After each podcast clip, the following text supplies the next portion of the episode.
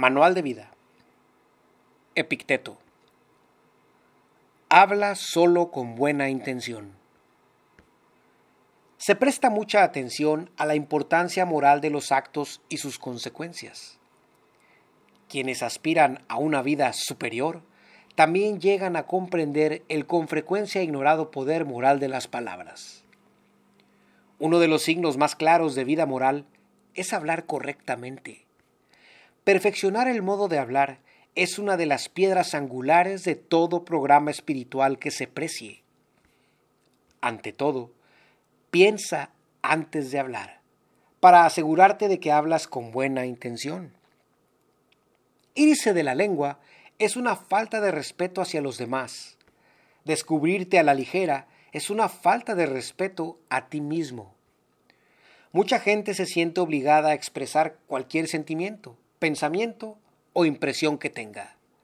Vierten al azar el contenido de su mente indiferentes a las consecuencias.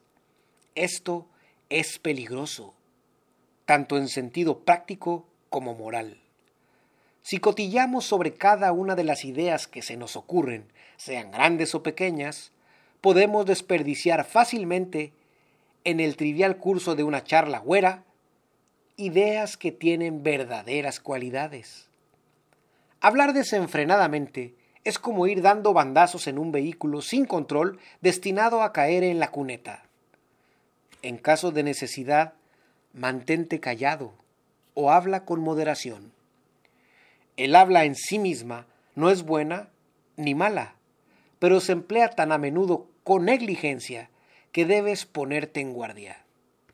La charla frívola es una charla hiriente. Además, es impropio ser un charlatán. Entra en discusión cuando una ocasión social o profesional así lo requiera, pero sé cauto y asegúrate de que el espíritu y el propósito de la conversación, así como su contenido, siguen mereciendo la pena. La cháchara es seductora. No te dejes atrapar por sus garras. No es preciso limitarse a temas elevados o filosóficos todo el tiempo, pero ten cuidado de que el parloteo común, que pasa por ser una discusión que vale la pena, no tenga efectos corrosivos sobre tu elevado propósito. Cuando decimos tonterías sobre cosas triviales, nosotros mismos nos volvemos triviales, pues la atención queda absorta en trivialidades. Nos convertimos en aquello a lo que prestamos atención. Nos volvemos mezquinos cuando entablamos una conversación sobre terceros. En especial, evita acusar, alabar o comparar a la gente.